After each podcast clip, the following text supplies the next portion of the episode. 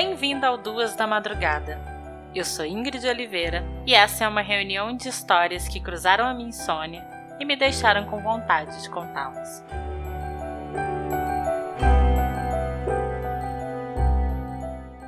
História de hoje: As Gêmeas Silenciosas.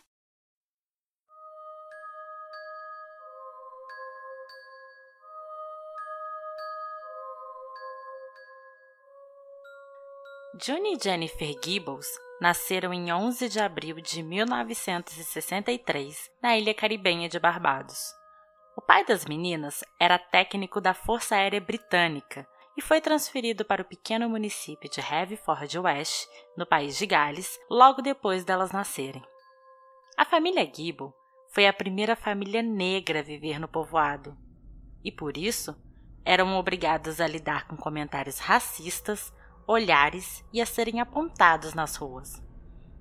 As gêmeas demoraram para começar a falar, porém pareciam crianças felizes e saudáveis. Por isso, mesmo que aos três anos falassem poucas palavras, seus pais não se preocuparam.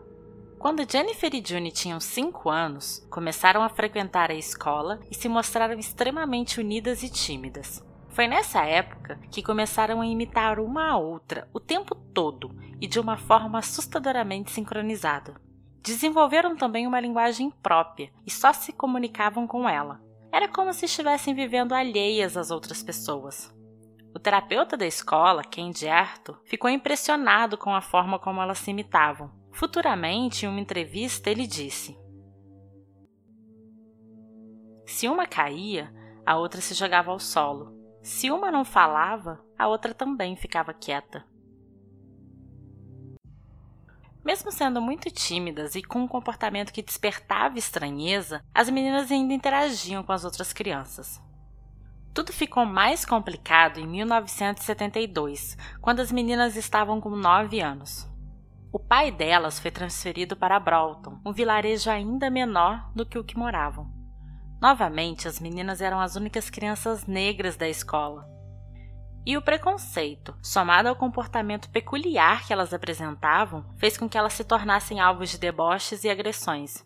O assédio sofrido pelas gêmeas era tão grande que foi recomendado pela diretora que elas fossem liberadas antes das outras crianças, para que fossem embora em segurança. Com isso, elas se tornaram ainda mais fechadas e praticamente só falavam uma com a outra.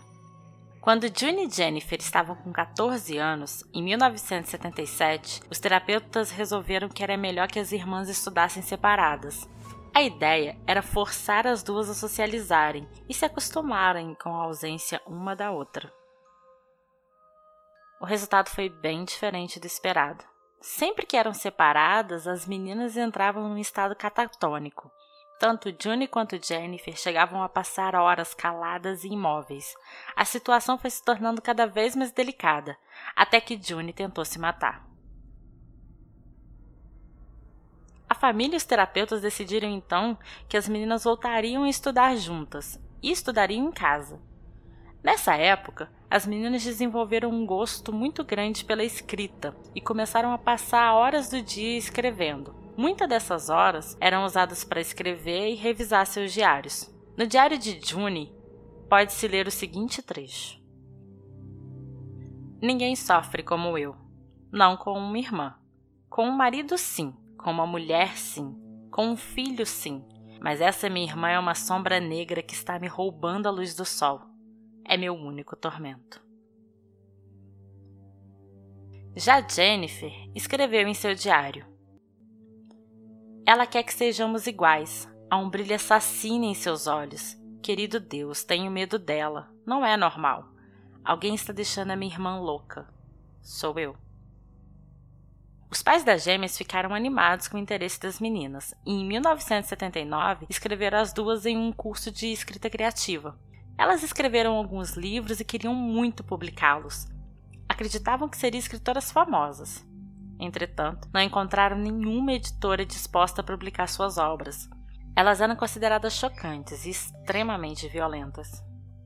No livro Viciado em Pepsi Cola, assinado por June, o garoto mais popular da escola é sodomizado por um professor e depois levado a um reformatório onde é abusado sexualmente por um guarda. Já Jennifer assinou um livro chamado A Boxeadora. Um médico salva a vida do seu filho matando o cão da família e transplantando seu coração. O jovem se salva, mas o espírito do cão vive nele e cobra uma sangrenta vingança. Ainda adolescentes, as garotas passaram a cometer roubos, depredações e a provocar incêndios. Elas também passaram a se agredir. Algumas vezes chegaram a tentar matar uma outra. Quando estavam com 18 anos, em 1981, as irmãs foram presas depois de tentar incendiar um bar. Elas foram julgadas e condenadas a 14 anos de internamento num centro psiquiátrico de alta segurança. No centro psiquiátrico, passaram a conviver com um número muito grande de pessoas e a tomar uma quantidade elevada de remédios e sedativos.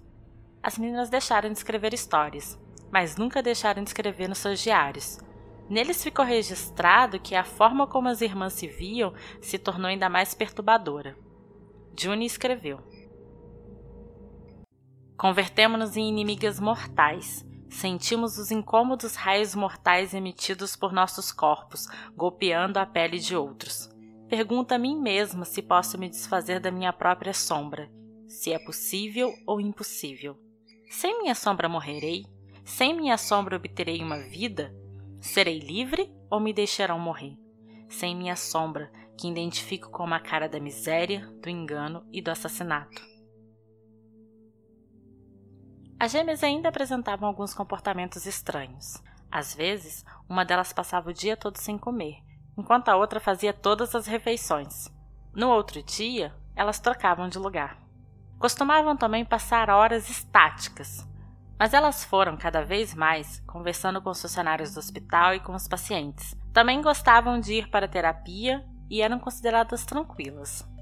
As irmãs conversavam frequentemente com Marjorie Wallace, uma jornalista que se interessou pelas histórias das duas e que chegou a escrever um livro sobre elas, que foi lançado em 1991.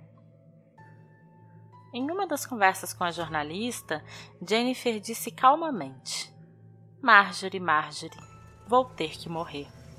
Quando a jornalista perguntou por quê, ela disse apenas: porque foi o que decidimos. Em março de 1993, quando Jennifer e June estavam com 31 anos, ficou constatado que elas não precisavam permanecer internadas em um centro de alta segurança. Por conta disso, foi pedida a transferência das duas para um centro psiquiátrico de segurança mínima. No dia da transferência, as meninas estavam bem e entraram sorrindo na ambulância. Quando chegaram ao seu destino, Jennifer estava morta.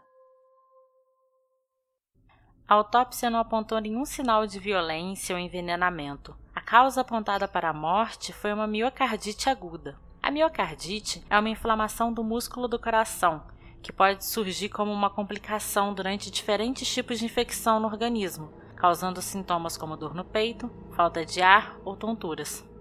Johnny declarou que antes de morrer, a irmã se deitou no seu colo e disse: Por fim estamos livres. Algum tempo depois, ela disse a Marjorie: Por fim sou livre. Ao final, Jennifer deu sua vida por mim. June foi liberada do centro psiquiátrico um ano depois da morte de Jennifer. Ela passou a conviver melhor com as outras pessoas e a ter uma vida normal. Em 2000, foi diagnosticada sem nenhuma desordem psiquiátrica.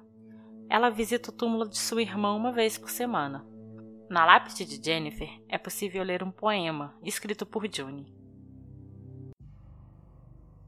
Uma vez somos duas, as duas éramos uma. Não somos mais duas, senão uma através da vida. Descanse em paz.